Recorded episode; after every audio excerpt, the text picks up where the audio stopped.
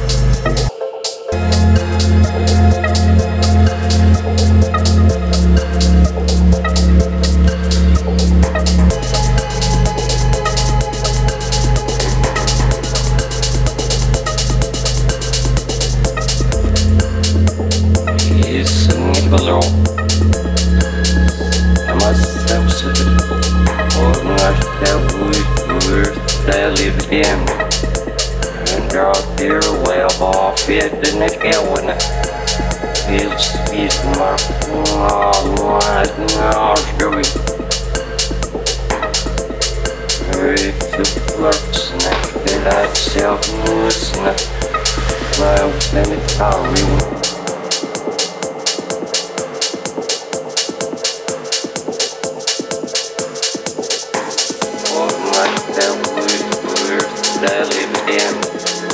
And God here will all to make it one. It's His love.